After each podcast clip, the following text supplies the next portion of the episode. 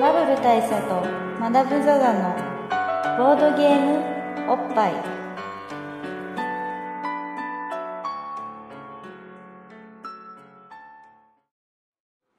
バブル大佐とマダム・ザ・ザのボードゲームおっぱい、えー毎回ドイツ直送のボードゲームカードゲームを一杯やりつつぼんやりざっくりご紹介いたします MC1 のバブル大佐です MC にマダム・ザ・ザです年が明けましたよ開けました ね明けてまあまあ経ちましたよ 結構経ちましたねあの20日ばかしねそうですね経ったとこなんですけどもまあ一月ぐらいと言ってもいいぐらいですね経ちましたがまあ2011年もね残すところあとそうですねまあ11ヶ月ぐらいそう350日ぐらいになりましたけどとりうんとりあえずねはいとりあえずはい明けましておめでとうございあ明ますけしておめでとうございます今年もボパイをよろしくお願いしますよろしくお願いいたしますいやまあこんなに時間が空いてしまったことには若干の理由があったりなかったりなんですけどもしかして、また言い訳 ですかえ言い訳とかじゃないですよね合理的な理由で僕僕ら紳士ですからああそれは言い訳とかしないんですけど、ただねただ一言言わせていただくとですよはい僕のパソコンのハードディスクが全部飛びましてらしいですねデータがほぼ全部なくなったんですよおお、あのまあ年が明けてうん数日経ったあたりで、幸先いい最初いいでしょ幸先いいいスタートでしょそうそのおかげであの今ですねまあ正味の話これを取ってるこの状況をうん今現在ですらまだその編集する方法の目処は立っていませんどういうことえなんか前に言ってたダメになった PC とは別の PC がまたハードディスクが飛んだってことそこにそうですそこにいろいろインストールしてたりしたんですけど、うんそのハードディスクがきれいさっぱり飛んだのでそれ仕事とかどうすんの仕事のデータも飛びましたお 幸先いい幸先いいでしょでまああの、まあ、年明け早々僕は本気で焦ったんですけど大変だねうん本当に大変なことになりまして、うんまあ、なので一応これを今撮ってますが、うんまあ、これを何らかの方法で編集して出すと、なそういう形になりまするほどねという前置きがありつつ、うんはいえー今回のテーマは、えー前回の忘年に引き続きですよ新年というのをやろうとなるほど新年会編みたいな感とじいうでこすとですね2011年の勃発を占うそうです重要な回であるってことですねそれに、まあ、先駆けてのうん今の幸先いいスタートです、なるほどプロローグですねプロローグですまあというところでね結構、まあ、僕にとっては超ヘビーなとこから始まった2011年だったんですけど、なるほど大したどうでしたか2011年の始まりですか、始まりはあのーまあいきなりちょっとこの話いきますけど大佐はあの忘年編の時にあのーまあすっぴんであるとはい玉ねぎ剣士であるとはい会社辞めましたよってことをお伝えしたと思うんですよねまあ、はいいわゆるいわば無職ですよねでそこからちょっと脱却しようとしてましてはいいいことじゃないですか、はい、でいろいろ考えたんですがあのボードゲームをなりわいにはいしたらどうかなやばいかないけるか ないけるかなどうかな困るかな死んじゃうかなみたいなまことを思いながらあのボードゲームショップをね開業することにしたんですよあはいこれはマダムにはまあ前から相談したりとかそうですねいろいろしてましたけどまあ決定したと決定しましたねはいどうしましょうかどうしましょうかまず場所場所はい場所は中野でやりますはい東京都中野区中野、はいえー中野ブロードウェイっはいて知ってますか中野ブロードウェイ知ってま知すってますかというか今いますそうです今中野ブロードウェイにい ますはいはい今がいる我々がいるのがその店の予定地なんですけども、はいえー中野ブロードウェイ4階はいにて、えーゲームショップ、えードロッセルマイヤーズドロセル、マイヤーズドロッセルマイヤーズはいというお店をねあのやることにしたんですよはいであのまあもう内装とかもあらかたできてまして今この時点だとねはいで品物もあらかた入れましてはいであとは俺がレジとか打ったこともないんではいそういうののことを覚えたりとかはいあのまあゲーム買ってもらって素で渡してじゃってわけにはいかないんで、はい紙袋とかそういうのどうすんのとか、はいはいあの紙の包み方とかねどうすんのみたいなそういうあのかなりリアルなところに今来てると思うんですよはいはいこれが去年の忘年を取った時からの一番大きな変化ですねなるほど、まあでも忘年取る前から準備はしてま準備すはしてましたその頃もまあそれこそ内装をやったりとかいろいろしてたんですけど床板張ったりとうんか、そうなんですよ壁のペンキとかも自分で塗りましたからねそれすごいですよね、ちゃんと塗りムラもあんまりなくうんまあなんつうか節約ですはいはいまあそういうことですねそうです DIY ですねそうですまあともあれ、うえーそのドロッセルマイヤーズん、うん、は、まあ、間もなくオープンそうなんですよえっ、と2月11日にオープンします2月11日正式オープンはいで、まあ、その前も、まあ、プレプレオープンみたいなちょっとした言い訳をしつつ あの微妙に開けたり閉めたりして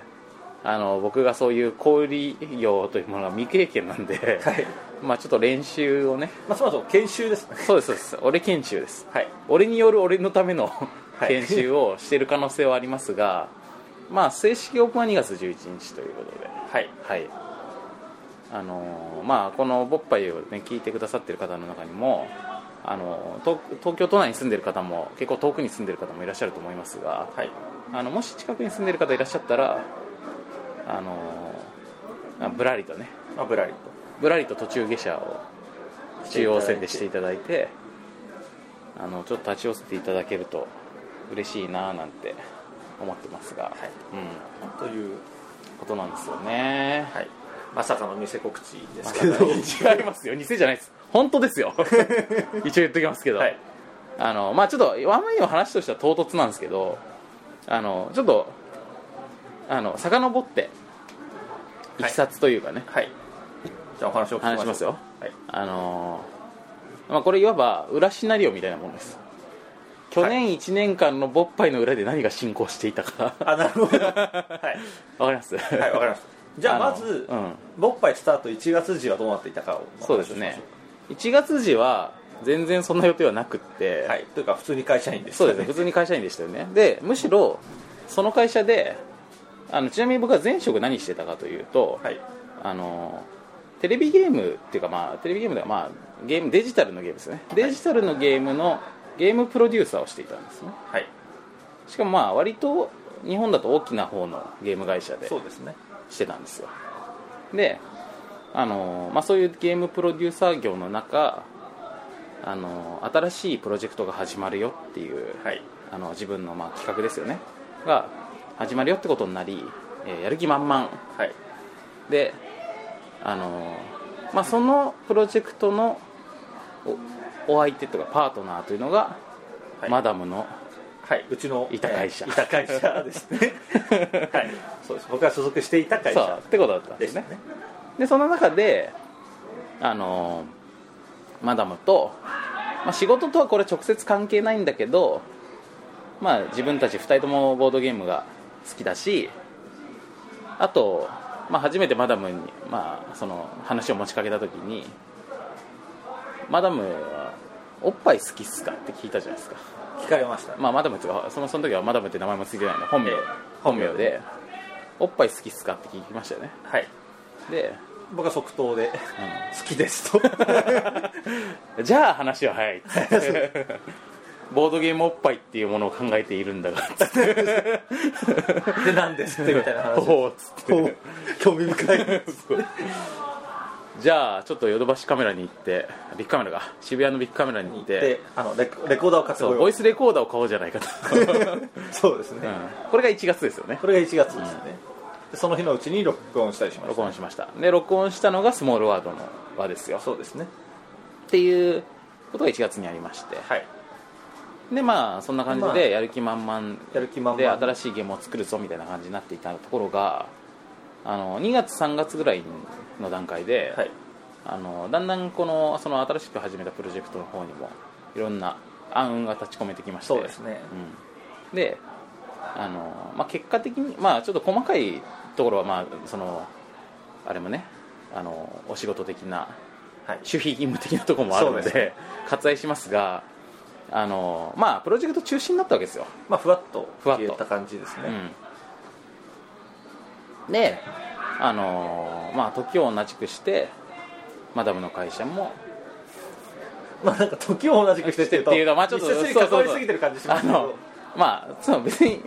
あの他にもいろいろあったいろいろありましてった上でですけど、まあ、そのその間だから何ヶ月もありますからそうですそうですまあ、いろんなことがあっていろんなことがあっで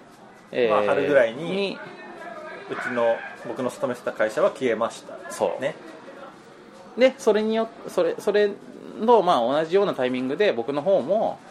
あのーちょっとこれからどうすんべと、はいはいうん、こと思ったわけですよねで、まあ、普通に考えると、まあ、ゲームプロデューサーで、まあ、あのプロジェクトがねあの中止になりましたっつったらじゃあ次のまた考えようっていうことになって、まあ、それはまあ僕はもう今まで何年もええそうやってやってきたわけなんですけど、あのーまあ、ちょっと思うとこありましてはい何を思ったかはいと言いますと次どんなゲームを作りたいかなってことを考えるわけですよねはいあのゲームを作る仕事の一つえので僕が作りたいゲームとか僕が面白いと思うゲームっていうのを、まあ、真面目にかつ素直に考えるとそれは今ボードゲームだなって思ったんですよねえはいでその時は僕はもうボードゲームおっぱい始めて何ヶ月か経ってますからはいやっぱりボードゲームって面白いなって気持ちがすごく高まってるわけですよそうですねうん、でボードゲームをボードゲームって面白いとでこれでこれに携わっていけたらいいなという気持ちもあったんですけども、はい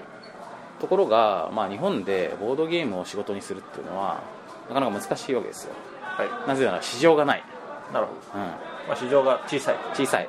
あの、まあ、少なくともある程度大きな会社があの未然に受け切ってやるような市場はないはいわけですよねだから今いる会社の中でそういうことをやろうと思ってもなかなか難しいなと思ったわけですねなるほで逆に言うとまあとはいえ自分もボードゲーム好きだし周りにも好きな人たちはたくさんいるし、どはいまあそれはなんかあ別にすごく特殊な人が好きなわけじゃなくってあのー別にそれまで特にそういう関わりも全然なかったような人たちでも、まあ、友達の友達を呼んでくるみたいな感じでボードゲームを紹介したら面白いじゃんこれってなることがまあ結構多かったわけですよねはいでそういうことを考えるとなんかそういうものってあのーまあとりあえずそんなに大きな産業にはなってないけど僕がねあの食ってくぐらいのあのーそんぐらいのお仕事にはなってもいいんじゃないのっていう気持ちもありましてででもう一個考えたのはなんかいろいろなこうその中でまあ僕ボッパイ始めた時に言っとくけどあんまり知識ないですからねってまあ僕もマダムも言ってましたそようでねすねサイさん言いましたねそうでこれは全然あの謙遜でも何でもなくって実際そうなんですそう実際ないですでそれはね今もそうなんですよ はいなんだけどそこからちょっと急速にあの今までまあ本当に僕は例えばそのすごろく屋さんのね普通にお客さん客としてあの通ってはゲームを買ったりとかしてたわけなんですけど、はいまあ、それを改めてある程度なんかこう仕事的な目で俯瞰して日本のボードゲーム業界とかってどうなってんのかなっていうことを、まあ、考えてみたところあのやっぱり改めて考えてみてもまだまだ全然可能性はあるしはいで逆に言うとまだ試されてないこともいろいろあるって思ったんですよねなるほで特に思ったのはあの僕だからボードゲームのことあんま知らないじゃないですかどそうっすねだけど僕らはだけどゲームに対してはすごく思い入れがあるあゲームっていう広い意味でのゲームっていうジャンル全体に対しては興味があってやっぱ僕もそのゲーム業界で10年ぐらいやってきてますからはいまあ、いろいろ思い思いの丈はあるわけなんですよね、ええでその中でそのそういうボードゲームにとってはかなり戸ざまっていうかはいアウトアウトレンジの人なんだけど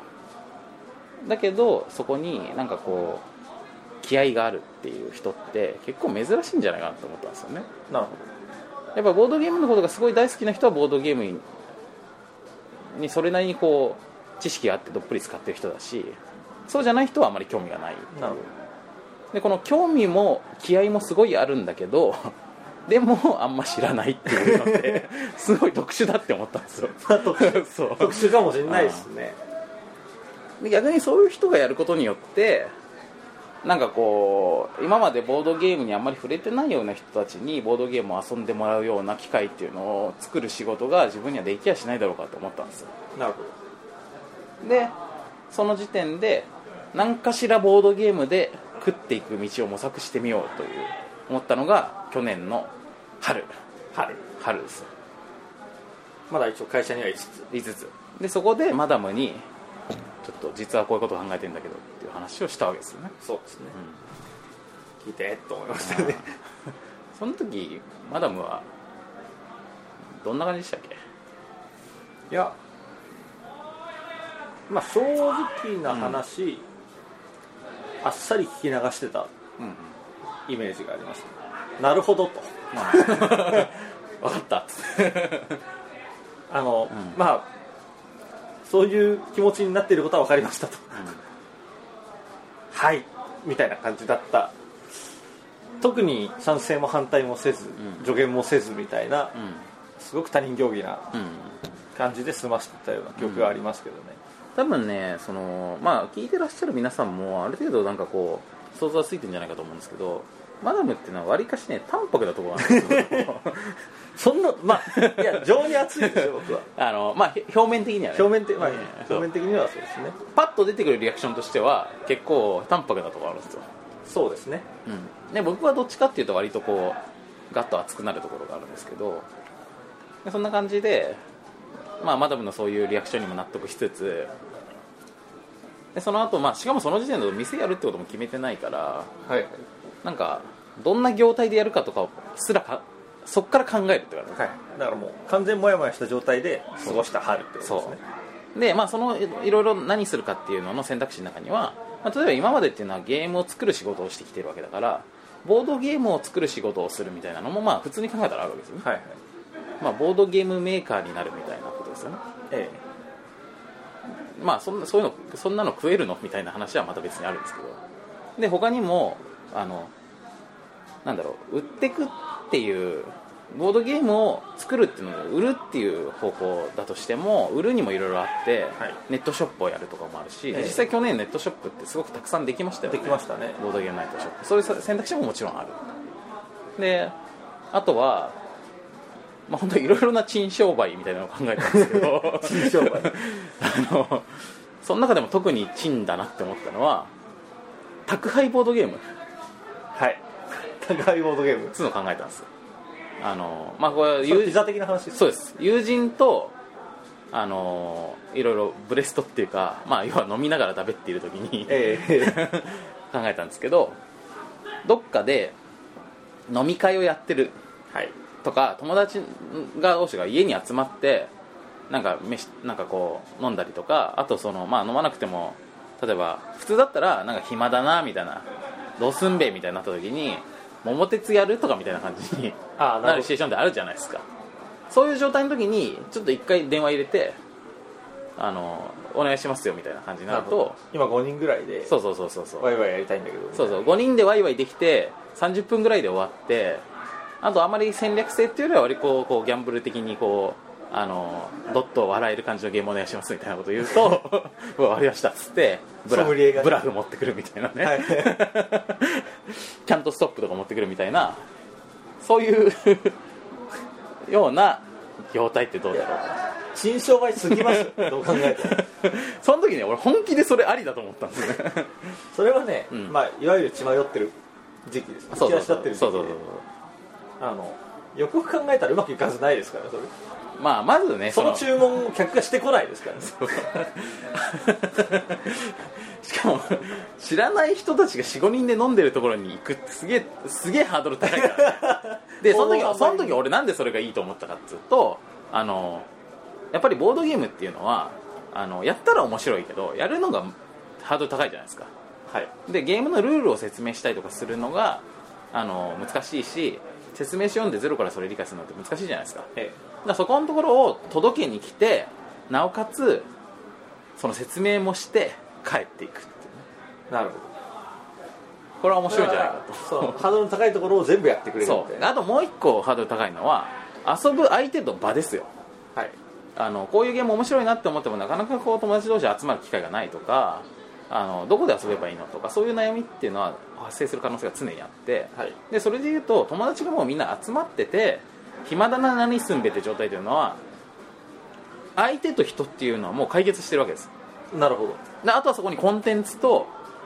あの分かりやすい入り口さえあれば楽しい場っていうのが即作られるわけだからはいこんなにそのダイレクトな方法はないとなるほど思ったわけなんだね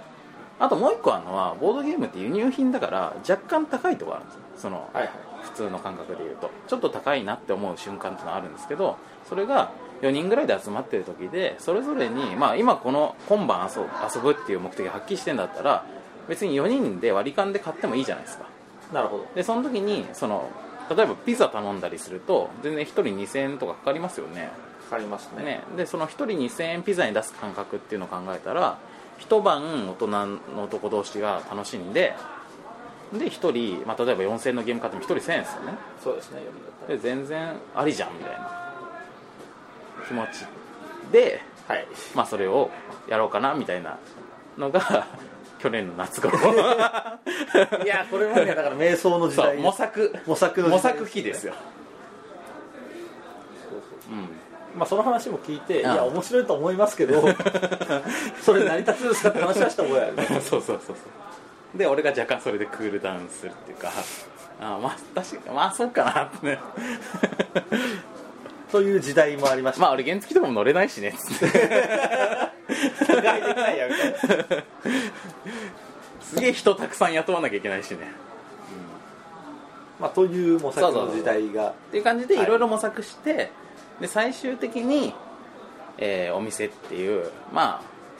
あある意味ある程度無難といえば無難だけど当初だからその宅配ボードゲームとかを考えていた頃に僕が持っていた思想を色濃く受け継いだ、はい あのやっぱりこうボードゲームをほっといたら遊ばないであろう人に遊んでもらうための店はいっていうところに行き着いたんですよだからあのもしかするとですねあのボードゲームおっぱいを聞いてくれている方々っていうのは元からボードゲームのことを知っている可能性が高いですからなるほですでにある程度遊んでる可能性が高いですからもしかするとそういう人たちが店に訪れるとあのーそんなになんていうかものすごい新しい発見があるかっつうとそうじゃないかもしれないどなるほ割とベタな店だなって思うかもしれないどはいけどあのそれはねあのあえてベタにしているところもあってやっぱり新しいお客さんにそのボードゲームのことを知ってもらうってことを考えたら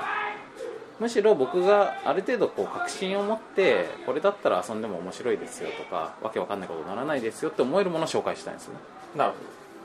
だからあんまり木をてらってないつもりですラインナップとしてはどはいで何に気をてらってるかっていうと、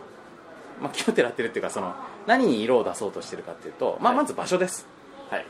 この中野ブロードウェイうん中野ブロードウェイっていう場所はあのーなんていうかある程度マニアックな思考の人たちが集まる場所でもあるんで、あのーまあ、ボードゲームのことをね、あのー人に遊んでもらう知らない人に遊んでもらおうと思ってもそもそもなんかボードゲーム遊ぶのに必要なハードルってあるじゃないですかありますまずパッケージ買うのに1個ハードル超えなきゃいけないですよねはいあの面白いか面白くないかよくわかんないものに何千か出さなきゃいけないそうですねでさらに友達を集めなきゃいけないですよね何人かまあ34人とか34人とかまあ物によっては2人ってこともありますとにかく相手がいるでしょ、はいでさらにその人たちに自分でルールを理解した上で説明しなきゃいけないですよねそうですねこれも結構面倒くさいことじゃないですかここは結構ハードル高いですねだからこの辺をちゃんと乗り越えてくれるんじゃないかなって思える人たちなるほどが歩いてる場所っていうことで中野ブロードウェイを選びました、それはなるほどうん、であのーだからある程度なんつうかその趣味に時間とか気合がを使うつもりのある人たちこの人たちをまず入り口にして広まってくれないかなって思ったのがあってそういう意味だとまあ本当になんかいわゆる皆さんがイメージするようなライトなお客さん向けのお店かっつうとそうでもないなるほそうあの人種としては割とマニアックな人を相手にするつもりでいるどはいただしボードゲームにめちゃめちゃ詳しい人を相手にするっていうつもりでもないまあまあわからないかなってい うのはありますけどそうなぜかというとその人たちより俺の方が詳しくないからですそういうことですよそうでその人たちのためのそのお店とかインフラっていうのはある程度もう最初から整ってると思うんでなるほど僕がどうこうしなきゃいけないところじゃないと思うんですよねでそれはまあ多分そのもっとあのむしろ僕が教えてもらってるようなあのボードゲームに詳しい人例えばその 10days ゲームズの田中間さんとかはいやっぱりあの僕このお店をやることに決めてからいろんなボードゲームショップの方々にとかそのボードゲームを作ってる人とかあのいろんな人たちにこう会って話を聞いたりとかしたんですけどまああのバネストの中野さんなんかそうですバネストの中野さんもそうです2回ほど登場していただいてますけど、ねまあ言ったらそれのきっかけになってるのも勃発というか だから春のゲームマーケットの時に えあのさっきのだからその裏シナリオの方に戻りますけど、えゲームゲームマーケットの時にいろんな人たちに一言インタビューしたじゃないですかえしましたねであの時にあの皆さんにちょっとずつ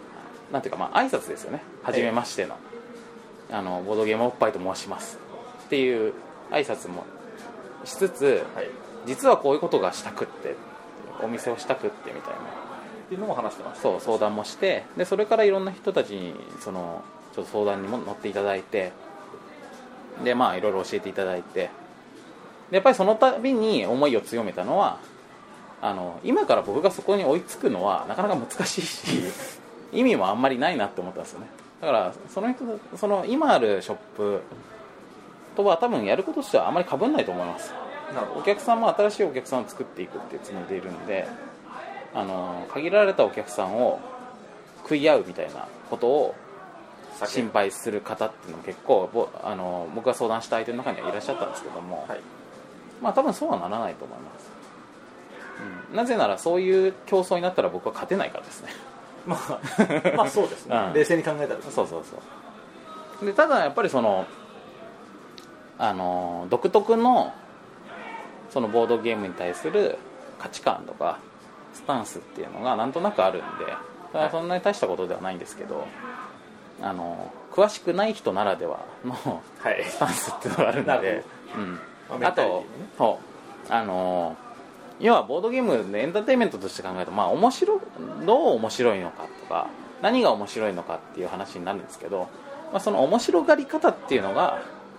まあ、人によって違うと思うんですよねで僕らは僕らの面白がり方っていうのがあるからそれを前面に出していく感じのお店にしていくっていうだからまあ今までボッパイでやってきていることをお店の上でもやっていくってことですねなるほうん、っていう感じですだからまあボッパイを今まで聞いていただいている方々には例えばボッパイって言ってることもう全然間違ってること も超言い訳多いですねそうもう本当にねデータ集としては全く役に立たないですよね、ど全く役に立たないでですもっと言えばそのゲームの評論とかレビューみたいな意味でも全然役に立たないですよ役に立たないです非常に主観的なことしか言ってないんで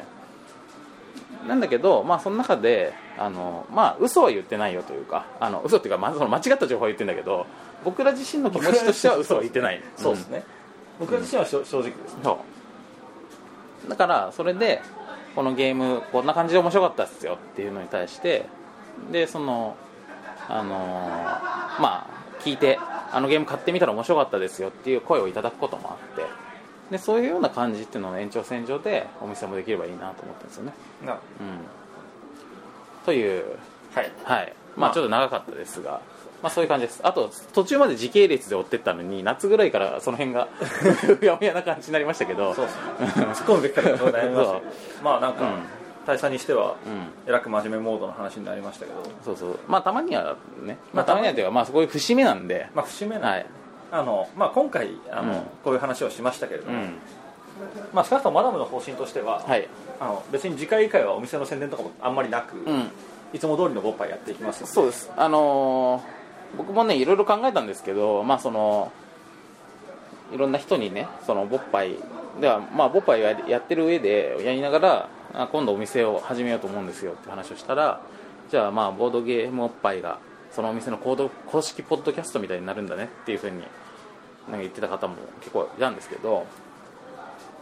まあ、やっぱねそそうすると多分つまんなくなると思うんですよねそれはね僕もすごく気にしてたところで、まあうんちなみに、まあ、まだ明言してなかったんで言いますと、うん僕自身はお店に全く関係ないんであすそうよです そうなんですよこの辺がまた またあの絶妙なところで絶妙なところで僕は別にお店のスタッフでも何でもない、うんあの僕友人でしかないっていうかね今のなとのころで、僕の方針としては少なくともこうボードゲームおっぱいはボードゲームおっぱいとしてやっていきますよとうん、うん、このいつも通りの商売商売っ気のない感じでやっていきますよとジャーナリズムを守っていきますよ そうそうそう構成でね構成そう構成に無意味なことを言ってきますよってねこの厳然たるジャーナリズムをね、うんこれからも続けていきたいとなんかねそういうなんか店の宣伝とかをし始めるとなんかどんどんテレフォンショッピングみたいになって面白くなくなるんじゃないかっていう感じがするんでそうなんですれはまああんましたくないなと思っててで逆にそのまあそうだからあのもう鉄塔でつび店には触れないっていうのもありかなとも最初は思ったんですよそのまあ店は店でやるんだけどそういうことはもう完全に触れないままボッパイもずっとやり続けるっていうのもありかなと思ったんですけどまあそれはそれで不自然だなっていうのもあまって、あそうっすよね、うん、で僕がなんかこうあの日常生活の中でこういうゲームがこういうふうに面白かったとかこういうのを遊ぶ機会があったみたいな話をするときにずっとその店のこととかを隠蔽し続けるっていうのは そうっすねやっぱ不自然だし だあのこれからもそんなにその直接的ななんかこう例えば店でなんかを特集これを売りたい時にこれの特集をするみたいなことはまあ特にしないと思いますけど、まあ、普通に世間話の一環としてこの間こういう映画見たよみたいなのと同じように、まあ、店でこういうことがあったよみたいなのを多分話すと思うし、えなんか今これがこのゲームが熱いですみたいなのは、まあ、やっぱ同じ人間がやってるんでまあのそれはリンクしますよそう今ディプロマシーがにすごい盛り上がってるっていう時に店でもディプロマシーを推してるしあのポッドキャストでも触れるってことは、まあ、出てきちゃうとは思いますけど、まあ、そんなになんていうかそだからのそこにはあの、うんなるべく商売系出さないようあにそうそうそうそうあのうんあのそんなめちゃめちゃそこでだから買ってくださいっていうつもりは基本ないと思ってください、ええうんそうですないと思ってくださいで逆に例えばこのポッドキャストを聞いてあのーゲームを買っ買ったら面白かったよっていう風に言っていただいたら別にそれは当然別にこの店で買わなくても、そうですねそう他の店で買っていただいてもそれでボードゲームを遊んでる人が増えたら別にそれで嬉しいっすなるほどうんまあそういうことです、うんまあ、ただまあいわばこの、えードロッセルマイヤーズのうん店長さんと、うんバブル大佐は、まあ、うん同一人物だけれども、うんあの一応別名義であるとそういうイメージですよねそうですそんな複雑なことではないですけど、まあ、うんまあこれそんな感じでそうですこれはとりあえこれはすごく趣味ずそうですだからこれから話しやすくするためにの告知として、あのお店やりますよとそうそうそうそいうう告知がありますとそういうことですいうのを、まあ、一応新年1年目と一年目で一発目ということで、うん、でもちょっとさすがに店名が分かりにくいんでもう一回言っていいですかはいあのーもうめちゃめちゃ覚えにくいですがドロッセルマイヤーズボードゲームマート長いっすという名前です、長いっすねこれはねあの店名もちとハードル上げました はいそれはさっきのその店の方針がそうだからですね、なるほどうん、ある程度気合の入ってる人に、 うん、来てもらいたいという気持ちがあって、うんまあドロッセルマイヤー、まあ、ドロッセルマイヤーズとだけ呼んでもいただいても全然、あのそれで呼んでくださいはで、いまあ、これはあの店の名前の由来とか言ってもいいですかあまあいいっいいですはかあのくるみ割り人形に出てくるねいあのドロッセルマイヤーおじさんっていうのがいて、はいまあ、それはこう子供たちにクリスマスプレゼント持ってくる怪しいおじさんみたいな感じで、はいアイパッチつけてたりとかするんですよあなるほ片ど目にこうあの赤眼っていうかね、はいはい独眼竜政宗的なそう眼帯つけてたりとか、まあ、怪しいおじさんなんですけどまあ、そういう怪しいおじさんみたいな存在になっていきたいなっていう俺の思いが込めて ます、うん、まあまあまあ今のところ半分ぐらいクリアしてますけどそうそうそうそうまあともあれ、うんえードロッセルマイヤーズボードゲームマートが、えー2月の1 11日にオープンしますよとにオープンしますよといんでう話なので、そうまああの皆さんこうブロードウェイにお越しの際はそうですなん中か野あ中そういえ野ば中央線界隈にお越しの際は大佐いるらしいぜみたいなこそうですねとでちらっと覗いてみるのもいいかもしれうないな、んあのでまああれですそのオープン日とかにわーって来ていただかなくて大丈夫です あのテンパるはずなんでそうですうんまあまあ本当この辺はね僕のわがままですよ わがままですけどわがまま言うとなんか多分ね開店直後とかはそれなりに友達とかいろんな人がワイワイ来てくれると思うんです けどだんだんそういうやのらもしいなこの感じだんだんそういうのもあのなんつうか落ち着いていく はずなんでなんかそろそろあの店お客さん来なくなってやばいんじゃないのみたいな時に来てもらえると いいと思いますね汚 い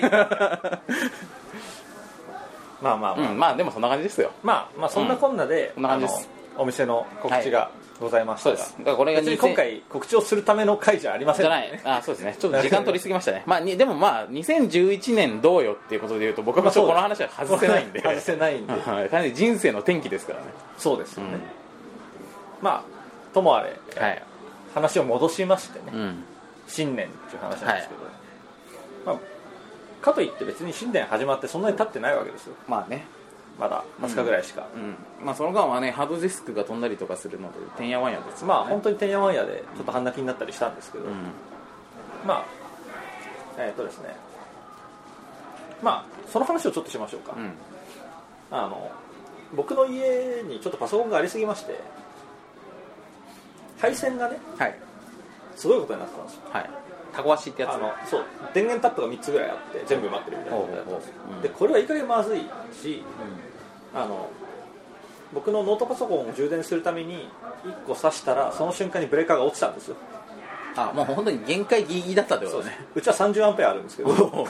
表それがそうなったんで面張力で持ってるみたいな状そ態うだったそうそうよ本当にそういう状態だったんですよ、でこれはまずいと思ってちょっとシェイプアップをしなきゃいけないということであのまあ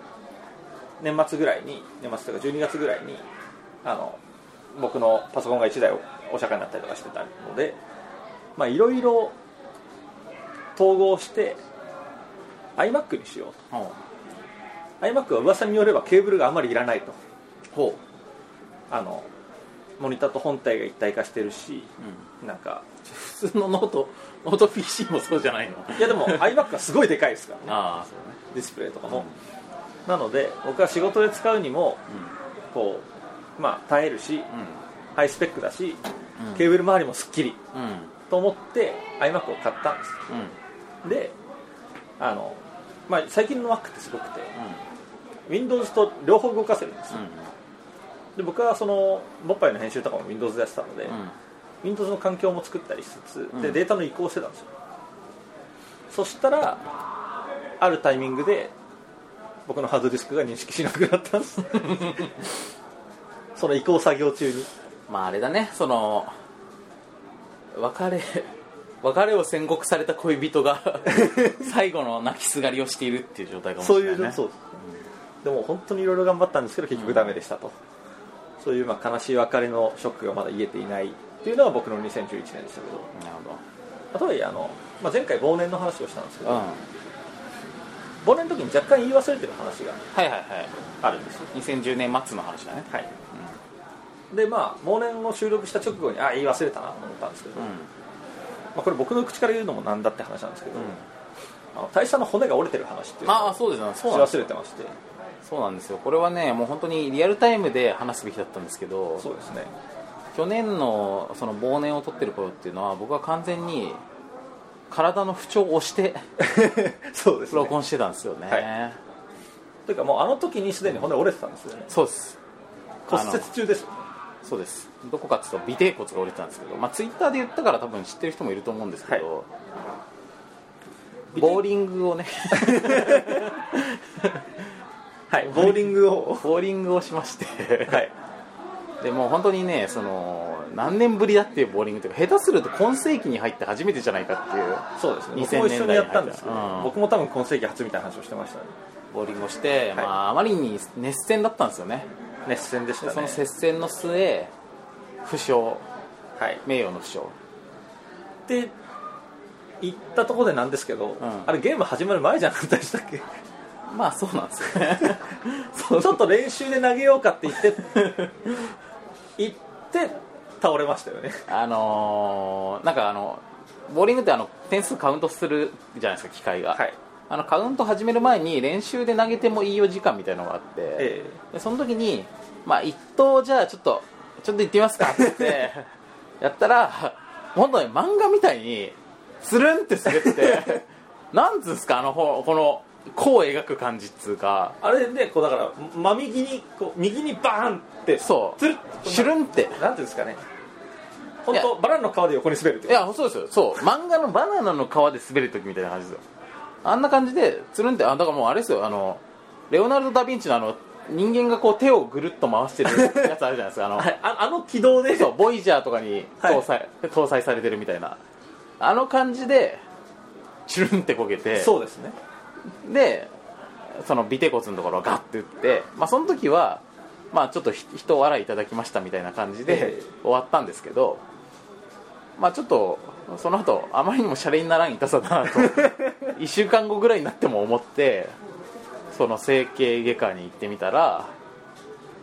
まあ折れてますねとなるほ俺がベルトとチャックを外してズボンを下ろしてうつ伏せになってる状態で おじいちゃんの先生が「あこれ折れてるね」っつって「浮き輪みたいのに座るといいよ」って言われましたど ねえよそんなそう「ある?」って言われて「ないっすよ」なんかこのケツの中心がね浮いてる状態になってるといいらしいんですよねああなるほ尾て骨って、まあ、あのし動物でいうと尻尾が生えてた部分の名残なんで、えあのえだからあのお尻のちょっと後そろう割れ目の割れ目の始まりのとこにあるんですよはいはいだからねあそこが物に当たらないようにしなきゃいけないんで、まあ、その浮き輪みたいな座りなみたいな話だったんですけど、まあ、それ浮き輪がどこにでもあるわけじゃないんで、ええまあ、基本しばらくな前かがみ気味にはいはいそう座ってそこあがのあちょっと当たらないようにするっていうね、多感な時期の男子中学生みたいな感じですよねそうです前かがみっくりに感じそうです超能力学園 Z の男子学生みたいな はいはいはいまあそんな多感な多感な数週間を過ごしたわけですそうそうそうそう前かがみ気味ってやつですねで今はもう完治したんです感知しましたあのーもうねどんとこいですよどんどこいです どんとこいですまたボーリングやってもらいましょういやーあれねまあでもどうなんでしょうねなんかこうあの骨あのまあちょっとまあ尾て骨話してもいいですか、 はい尾て骨話しましょうこれ尾て骨ってで俺そのさべ尾て骨ってさその構造上はまあ背骨の延長線上にあるわけじゃないですか、まあ、いわゆる背骨の先っちょみたいな感じですよね、背骨から雰囲気的にはで骨盤通って尻尾みみたたいいなな感じですよねでなんか背骨とかををやっぱり折ったりとかするとすごい神経とかいろんなところに影響があったりとか、ええまずいんじゃないかなと思ってしかもね今から店を始めるっていうね今までまあ僕そのそうですよねなんつうのデスクワーク中心でしたけど、え品物の出し入れとかさ棚なんか棚卸しとかあるんでしょ噂だとえされたらしいですそういうのがでその時におおなんかいきなり腰系を痛めちゃったよと思って終わったみたいななんかあれですよそのこういう終わ終わったっていうこ う両両手を上げたね万歳のあのー顔文字あるじゃないですか、まあああいう感じで思ったんですけど、まあ、先生曰くその尾て骨っていうのは別にその構造上どこにもつながってないから、はあのー別にそこさえ痛くなきゃ大丈夫だよっていういなるほど、うんどこどこにも影響ないよどこにも繋がってないってただ出っ張ってるから折りやすいんだとなるほ どでその話で「なんだよお前」と思ったんですよなんであるんだよそうでもまあそんな尾てい骨的な存在になっていくのもいいなって思いましたなんすかそのまとめいらないいらないくだりっすよいやほらなんか役に立たないけど目立ってるはいは いはい折れやすいそういいそう折れやすい、 というね、そういうのもいいなまあ、確かに折ったら人笑いですそうしそうそういろんな人から、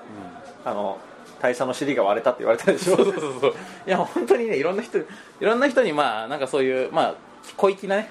小粋なアメリカンジョークとしてなんかケツ割れちゃったんじゃないのみたいなことを俺はもうあまりにも痛い痛いってケツが痛いケツが痛いっつってるからあー割れちゃったんじゃないのみたいなあ本当だみたいな 割れてるみたいなねことを言ってたんですけどまあ実際砕けてた実際は そう破砕されてい破た砕されてというというのことも逸話がねありましたはいあの本当はこれ忘年の時に話すとそうでこすねだったんまあでもこれ2010年末から2011年頭にかけての話ですはい、ということを、まあ、今回お伝えしたかったがための,、うんあの新年あね、まあ、玉的にはそれがメインだったのいやこっちがメインですそうなのあそとれとはハードディスク破そう破壊のお知らそせれとハードディスク破壊で、んあのね、前回その忘年の時に、2011年は個人頻度をガンガン上げていきますよとはいはいはい豪語したんですけど、うんもうすでに 3週間以上が経ってるそうですねまあこれでちょっと僕はこうあのなんかザーややべえっつって青筋青筋っていうかあの漫画でいう縦線がすげえ入ってたんですけど、うんそのね、まあ、一応弁解っていうか言い訳じゃないですよなるほどね言い訳じゃない僕は言い訳とかしないですけど、うんうん一応事情説明をなるほど、しておくべきだと思いましてね、それが今回のメインです、まあこれはね事実なんですよはい おそらくなぜかというと大体収録する時って僕がマダムに収録しますかっていうことが大体普段多いんですけど、はい今回マダムから言ってきたんですよ そうですねであれなんでかなって俺はちょっと今の今まで思ってたんですけどあなんかうちの店のことを気遣ってくれてるのかなとか思ったんですけどそんな気遣いはないですなるほどね僕がすごい焦っていた、これをとりあえずお届けしないとまずいなとこれガテンが行きましたよそういうねうんあの焦りとともにうん始まった2011年、えーまあちょっとなんせ2回続けての番外編だったので、うん次回からはまともにそうですね通常営業をする予定なんですけど、ただ冒頭にも言いました通りまだちょっとあの編集環境の目処は立ってなくてまあそれはなんとか速攻で あなのんだかからこ場合によっては、あのなんかいつもよりもさらにひどい状況での切り張りみたいな状態になってる可能性もあります、うまあまあ多少その音声の調子が悪くてもまあちょっと申し訳ないんですがまあそれでもまあ出していきましょうよそうですとりあえずねだから、うん最悪の場合、オープニングもエンディングもないとかっていう可能性もあああるじゃあ今もしこれが放送されているこのメッセージをお聞きの時 に、 はいあのオープニングもエンディングもついてなかったらついてなかったらあそういうことだったんだと僕は多分 iTunes しか使っていないと なるほどただ素でアップしたっていうことですよねそうです の無編集でそうです、だから僕はこれからあの、なんか1日2日、うんその環境構築に頑張るんですけど、うんそれがうまいこといかなかったら生で出ますなるほどということだけをお伝えしておきましょうとはいというところでですということねですねかなり長くなりましたが、うんえー今回新年編こんなところでそうですねぜひあのやっぱ最近番外編がちょっと多めだったっていうのまあギフトトラップとかありましたけどまあでも、うん今のところ3回に2回ぐらい番外編じゃないかぐらいの感じそうだでとす思よいますねでまあギフトトラップもクリスマス編みたいな感じだったから、次回はこれだっていう感じのドイツゲームらしいドイツゲームの話とかしましょうよ、したいっすね、うんどうなるかわかんないですけど、うんでもしたいっすねうん、っていうつもりでいますはい、なので本年もあのボードゲームおっぱいをよえーよろこしんなありさまではございますそがうですよろしくおろ願しいくいお願たいししまますす あの今年の年末の忘年2の時に、はい果たしてどうなってい るかそうですね、今後したいと年の頭はこういうこと言ってたけど なってなるかもしれないですけど、まあ、ボッパイはもうそろそろ2年目ですよちょうそうですよどなので頑張らせていただきたいとはい思いますそうですね皆さんも2011年良いボードゲームライフをお過ごしくださいはい、では、えー、さようならだから今年もよろしくお願いしよろましすくお願いします。店もよろしくお願いしますはい